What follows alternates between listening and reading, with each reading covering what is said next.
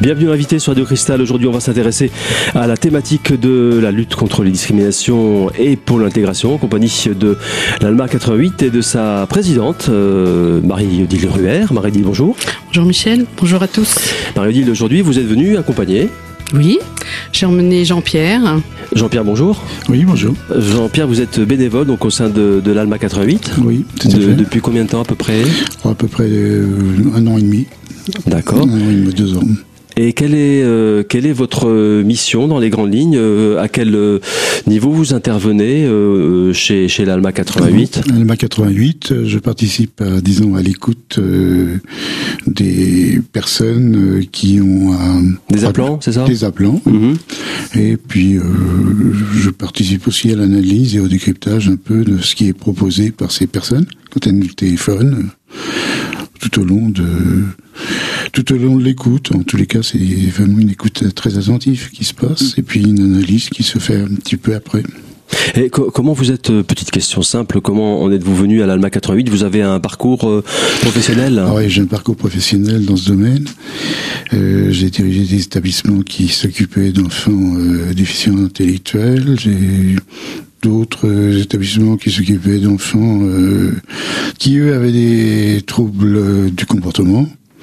Et puis, bon, même aléatoirement, à un moment, j'ai même été principal au collège, enfin adjoint. Mmh. Et tout naturellement, vous vous êtes euh, tout tourné fait, vers C'est-à-dire qu'au bout d'un certain temps, après un début de retraite, et je me suis dit, bon, pourquoi pas me remettre un petit peu dans cette dimension sociale, avec le recul que j'avais pu gagner par le fait que je ne m'en occupais plus pendant 4-5 ans le fait de pouvoir voilà, ça vous manquait un peu, hein. ça me manquait un peu et puis mhm. c'était aussi plus tranquille c'est-à-dire que j'avais aucune préoccupation ou d'intérêt direct euh, mhm. avec les personnes voilà. Et quelle est votre formation dans les grandes lignes? Est-ce que vous avez une formation de, de psychologie à la base? Ouais, j'ai une formation de psychologie. J'ai aussi une formation. Euh, j'étais aussi instituteur, puis j'étais aussi gestionnaire d'établissement. Enfin, tout point de D'accord. Vous donc vous avez vous avez le profil. Vous aviez il y a oui, déjà le profil. Euh... Un certain profil, parce que bon, c'est pas toujours euh, c'est pas toujours la, on n'est pas toujours dans la même situation entre manager, faire du management social et puis faire de l'écoute et de l'analyse de situation. En tous les cas, pour Alma, c'est un, un, idéal, quoi, un parcours idéal pour nous pour nous aider dans l'analyse des dossiers euh, euh, concernant des, des, situations particulières. Et il est vraiment très très utile. On peut parler d'expertise même, Marie Tout à fait, tout, à fait. Hein. Le mot paraît tout à fait approprié. Oui, enfin, c'est un grand mot. Euh, C'est-à-dire que oui, peut-être, mais en tous les cas, on en reste toujours assez humble par rapport à, à l'écoute et par rapport au fait que bon, on travaille.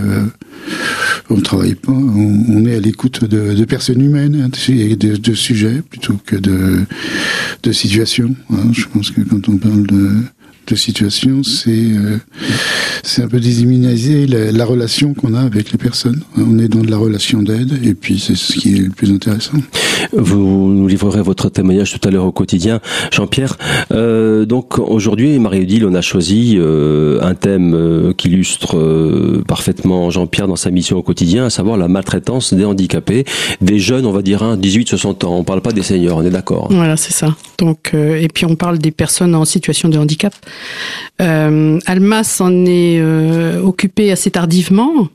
au départ, c'est parti du, du colloque en 86 euh, qui avait été organisé au niveau de l'Europe et l'ancien euh, président d'Alma France, le docteur Hugonot, euh, donc s'occupait de comment de la de la des violences qui étaient faites au sein des familles et il avait, avait été défini les violences envers les personnes âgées, envers les femmes et les enfants. Mais donc le professeur Hugonot a fait remarquer que les personnes handicapées avaient été oubliées. Euh, donc ça a été un premier point.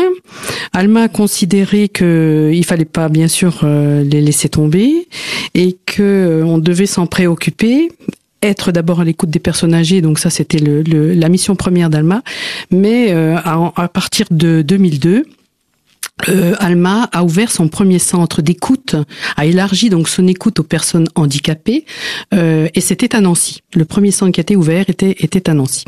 Donc l'écoute a été ouverte aux, aux, personnes en situation de handicap qui, jusqu'à présent, enfin jusqu'à cette date de 2002, n'avaient pas de, de réseau téléphonique particulier. Hein, il n'était pas euh, reconnu ni écouté nulle part, à part euh, euh, des réseaux généraux comme, je sais pas, accueil écoute pour donner un exemple, par exemple. Mais disons spécifiquement maltraitance, voilà, maltraitance, handicap, il n'y avait pas d'écoute particulière.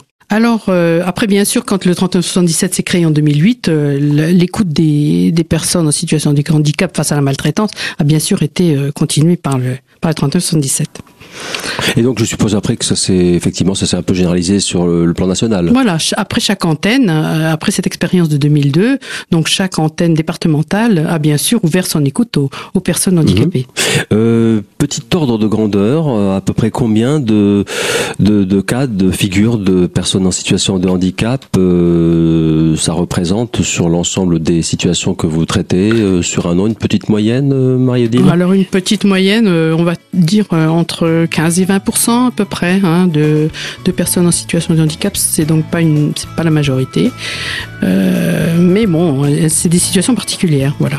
Entre 15 et 20 donc euh, de personnes en situation de handicap qui font l'objet de maltraitance, c'est quand même un chiffre euh, bien loin d'être négligeable et malheureusement un peu trop mal connu. Je vous invite à poursuivre cette thématique dans un instant. À tout de suite.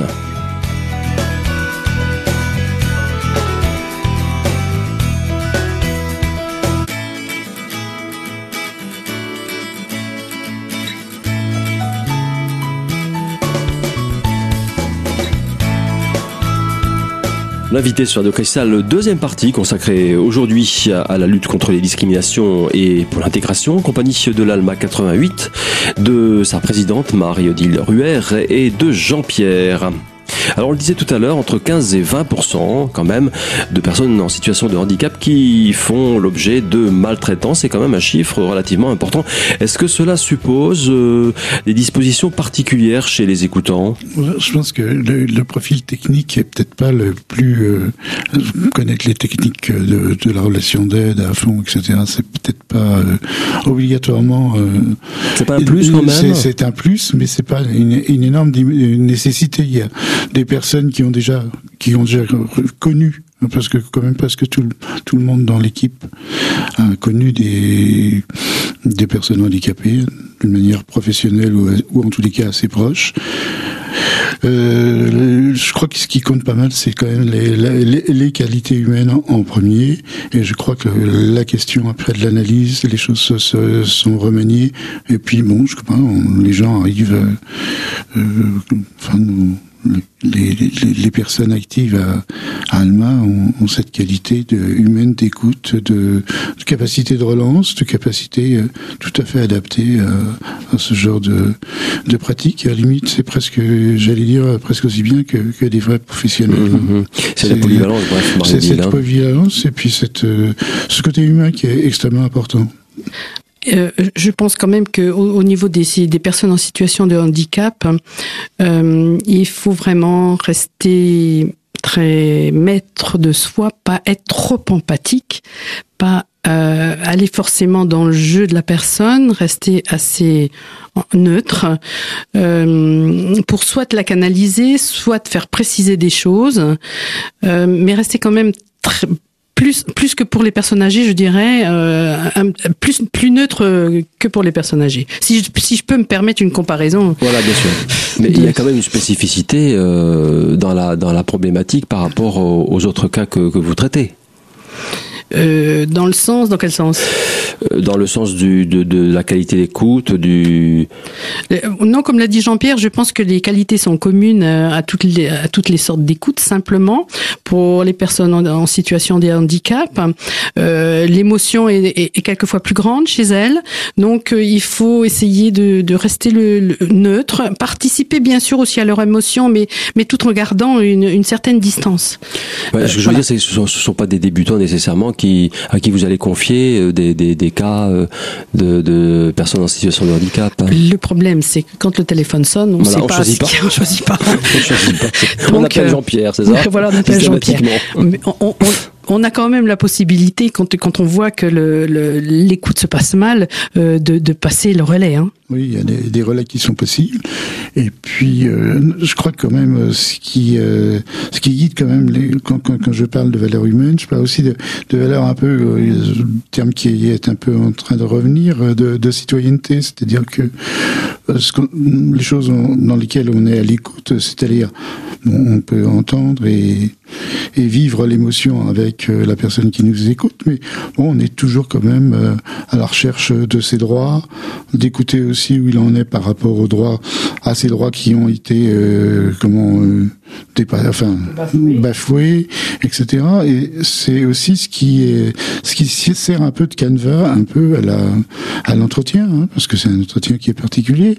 Mais euh, on reçoit la plainte, mais aussi on, on essaye en même temps, c'est ça le, ce qui est extrêmement intéressant au niveau des, des écoutants, c'est que ils arrivent à, c'est un travail extrêmement, paradoxalement très intellectuel. Le, le, le travail d'écoutant, c'est qu'à la fois il faut toujours émettre des hypothèses quand on écoute quelqu'un, de savoir où il en est par rapport à ses droits, si ses droits ont été bafoués, si c'est, euh, si ça paraît possible, euh, etc. Et je crois que les relances se font un peu comme ça, peut-être d'une manière assez inconsciente, mais en tous les cas euh, très réfléchi. C'est un paradoxe aussi de, l'écoute au fur et à mesure. Ça, c'est quelque chose qui est, très riche, parce que les gens, bon, c'est vrai, interviennent une ou deux fois par semaine sur des, des, moments relativement courts, mais c'est vrai qu'entre-temps, il y a, y a aussi la réflexion qui se fait, et puis... Euh, une vie. Vous êtes appelé à traiter uniquement des, des, des situations de, de, enfin des cas de personnes en situation de handicap ou d'autres, euh, vous avez, vous avez été appelé également à d'autres euh, cas de figure hein? Bah, les, les, personnes, enfin, où il faut faire très attention, c'est qu'il y a des, c'est-à-dire que au niveau de, de la, des personnes en situation de handicap, il y en a aussi qui sont acteurs, qui peuvent être acteurs justement de passage à l'acte. Hein. C'est-à-dire que ils peuvent aussi se plaindre de. Euh, mmh. Elle n'est pas nécessairement la victime, ça peut être. Ça peut, pas, oui. Vous avez tous les cas de figure, c'est tous les cas de figure. Hein, on en parlait en préparation. Ça peut être aussi entre deux personnes en, entre, situation de handicap aussi. Entre deux personnes en situation de handicap et aussi peut-être euh, des personnes handicapées qui, à un moment, se sentent victimes, mm -hmm. mais qui sont aussi peuvent être qui aussi, qui peuvent être, euh, oui, agresseurs mm -hmm. d'une autre personne. Ouais, il y a tous les cas de figure finalement. Et euh, soit avec des passages à l'acte lourds, des, des coups, mm -hmm. des choses comme ça, ou même des, des successions d'incivilité, etc. Ce qui peut se passer quand même assez fréquemment. Il y a tous, tous les cas de, avec tous les des éducateurs, avec des éducatrices, avec leurs tuteurs, avec des, des, tas de personnes qui, qui gravitent autour d'eux. Et euh, c'est ça qui est qui qui sur lequel il faut faire attention, c'est-à-dire qu'il ne faut pas toujours réduire les, ces violences, euh, les réduire à, à, la personne en situation de handicap qui serait toujours victime. Il y a aussi des choses c'est des clichés, c'est des choses qu'il faut faire, faut faire attention. Et oui, malheureusement, Jean-Pierre, on n'imagine pas euh, au quotidien les violences infligées aux personnes en situation de handicap. C'est un vrai sujet de société. Je vous invite d'ailleurs à en poursuivre la présentation dans un instant. À tout de suite.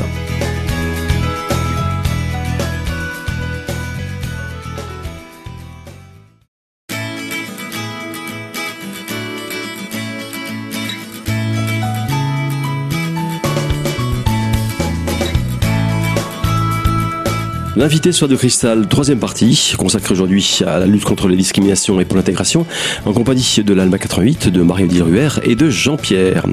Alors Marie-Odile, Jean-Pierre le disait tout à l'heure, en deuxième partie d'émission, contrairement à certaines idées reçues, eh bien la violence peut également provenir de personnes en situation de handicap. Euh, ces personnes ne sont pas toujours en position de faiblesse. Euh, et bon, c'est vrai qu'on parle là beaucoup aussi de, de, de dans l'institution euh, ou spécialisée, mais il, ça peut se passer aussi euh, dans la famille. Si on prend par exemple euh, le cas de personnes sourdes, eh bien il peut y avoir euh, comment une violence qui peut se, se, se, développer avec les parents qui eux sont entendants et, et provoquer des violences rien qu'au sein de la famille, de l'agression suite bien sûr à ce handicap. Et pour l'avoir vécu, mmh. c'est assez, c'est pas, c'est pas, c'est fréquent. Surtout au sein du cercle familial c'est encore plus difficile à, à, gérer, je suppose. Mais oui, parce que ça va rester en famille, comme euh, pour les personnes âgées, euh, on, on, on entend moins. Mais ce sont des facteurs qui, fait, qui font que la maltraitance se, se, se peut se développer. Oui, oui. Non, je repensais aussi à quelque chose qui est, par exemple, pour un certain nombre, euh, la maltraitance qui peut être issue au fait euh, qu'une personne en situation de handicap rompt son parcours un peu qui était prévu, euh, c'est-à-dire un suivi ou quelque chose comme ça. son traitement, vous voulez dire Son traitement, ou, bien suivi par des institutions.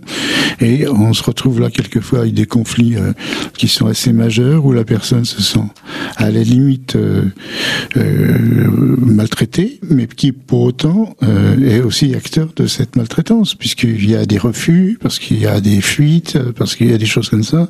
Et là, on arrive quelquefois à essayer de... On est dans des situations où nous devons plus ou moins aider la personne à débrouiller ses contradictions sans parler non plus parce que les, situations de les situations aussi difficiles sont aussi des situations où, en fin de compte, les persécuteurs entre guillemets euh, sont pas des institutions, sont pas des, des, familles, mais c'est aussi les voisins. Et ça, c'est quand même aussi quelque chose qui est assez fréquent, où en fin de compte, euh, une personne handicapée peut servir aussi un peu de, de bouc émissaire sur euh, des choses qui n'iraient pas dans un immeuble ou dans un quelque chose aussi qui est assez, assez fréquent, hein, qui se règle assez, assez bien d'ailleurs. Parce que ce qu'il faut aussi savoir, c'est que Alma, on peut pas, on n'est pas dans une situation de maîtrise. C'est ça, c'est ça. Il faut savoir que les gens vous appellent hein, le, dans le processus. Hein. On essaye, on, on se substitue pas à eux pour euh, faire des démarches. J'essaie de comprendre déjà. Leur propos, oui, on, on, les écoute d'abord, et puis euh, on leur permet d'élaborer une solution, leur solution, qui n'est pas toujours une solution idéale, mais qui est leur solution. Et petit à petit, cette solution devient de plus en plus euh, adaptée. Mais c'est vrai qu'il y a tout un travail d'élaboration qu'on laisse aux personnes au téléphone, hein, et c'est à elles aux appelants de, aussi, on se substitue pas à eux. Il n'est pas question de se substituer à eux, sauf bon cas extrêmement grave où euh, la personne peut être en danger. Alors là, on, est capable d'intervenir, mais euh, il faut euh, aussi quand même parce que d'une façon générale, même jamais, on, ne rencontre jamais les, les, appelants, ni les victimes, ni les mises en cause, ni les l'appelants. Euh, par contre, s'il fallait qu'il y ait une, une confrontation, une confrontation pardon, avec des, des personnes, on va envoyer des partenaires qui ont leur, euh, qui sont habilités pour ça et, et, qui vont intervenir directement dans la dans la situation. Mais c'est vrai que le, premier, euh, la première mission, c'est de aider l'appelant à trouver une solution pour essayer de sortir lui-même. Alors s'agissant des personnes en situation de handicap, c'est quelquefois très compliqué et, et l'appelant euh, quelquefois est limité dans son action parce que c'est un voisin qui appelle, parce que c'est un ami, parce que voilà. Mm. Et, lui n'a pas vraiment d'action spécifique dans la situation mm. de la euh, de la personne qui est en situation de, de maltraitance. Donc là, bien Mais souvent, il tire la sonnette d'alarme. Voilà, il tire la sonnette d'alarme et bien souvent il nous faut là l'appui des partenaires pour euh, éventuellement débloquer la situation. On a déjà fait une émission d'ailleurs complète sur les partenaires de l'ALMA 88. Voilà, c'est ça. Euh, on quand on parle de handicap, Marie Odile, il y a plusieurs formes de handicap, bien sûr, hein, dans votre euh, terminologie. Oui, euh, donc on en a, c'est l'OMS hein, qui en a défini euh, plusieurs. Elle en a défini cinq. Et, je pense que vous les, elle, se rencontre dans tous les cas de figure auxquels vous êtes confrontés. C'est ça. On arrive à, à, raccrocher la situation qui nous est évoquée mm. avec une catégorie de handicap, bien mm, sûr. Mm, euh, donc on a le, le, handicap auditif. Alors je vais essayer à chaque fois d'essayer de, de, relier une maltraitance spécifique. Hein. Euh, donc, quand on parle de, handicap auditif, donc euh, le handicap est défini à la fois par sa déficience, par euh, son origine et par le désavantage qu'il va créer à la personne qui est atteinte par ce, handicap. Et après, donc, on va, enfin, on, associer une, une maltraitance. Donc, euh, bon, le, le, handicap auditif, c'est clair, c'est une perte de l'audition qui est mesurée par par une perte de décibels, voilà. Euh, l'origine peut être congénitale ou euh, suite à maladie ou, ou, vieillissement. Alors le désavantage, c'est que par rapport à une personne qui est qui, qui, mhm. entend normalement, euh, ça peut être un, comment une. Elle a du mal à s'exprimer déjà. Oui, mauvaise expression, mhm. va commencer à se mésestimer, va aussi s'isoler parce qu'on se rend compte. ça isole. Hein, voilà, que de ne pas pouvoir entendre peut, mm. provoque, peut, peut provoquer l'isolement à la fois de la vie culturelle, sociale, etc. Alors qu'est-ce qu'on a comme maltraitance euh, qu'on peut euh, euh, comment associer à ce type de handicap? Bon, c'est les moqueries, les injures. Hein. on s'autorise aussi à dire n'importe quoi parce que la personne n'entend pas, donc on peut vraiment dire n'importe quoi.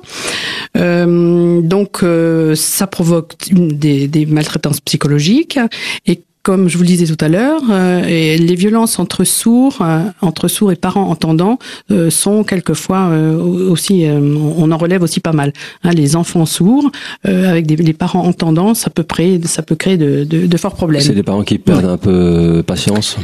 Euh, et du fait donc de ce de ce de ce handicap, euh, il semblerait aussi que quelquefois il y ait un manque d'infos visuelles. Euh, par exemple, je pense dans les dans les gares, quoi. Hein, euh, on a on entend les, le train qui arrive. Bon, bah la personne qui entend pas, eh ben voilà, c'est pour elle un handicap. Et à force, je veux dire, qu'on parle aussi de maltraitance quand c'est répété, je veux dire, une personne qui est confrontée du matin au soir à des situations comme ça où, il doit faire un effort supplémentaire, on, arrive à des maltraitances. Merci Marie-Odile, merci Jean-Pierre. Je vous propose de nous retrouver la semaine prochaine pour une seconde émission consacrée à ce sujet aussi sensible, aussi délicat, ce sujet de société de la maltraitance des personnes en situation de handicap. Quelques informations d'autres pratiques maintenant si vous souhaitez aller plus loin dans cette thématique et contacter l'ALMA 88, un numéro de téléphone le 03 29 31 17 01, un numéro national le 39 77 et un site pour en savoir plus 39 77 77 contre la maltraitance.org. Voilà, c'est tout pour aujourd'hui. Je vous donne euh, donc rendez-vous comme euh, annoncé tout à l'heure la semaine prochaine euh, pour poursuivre et pour conclure cette thématique de la maltraitance des personnes en situation de handicap.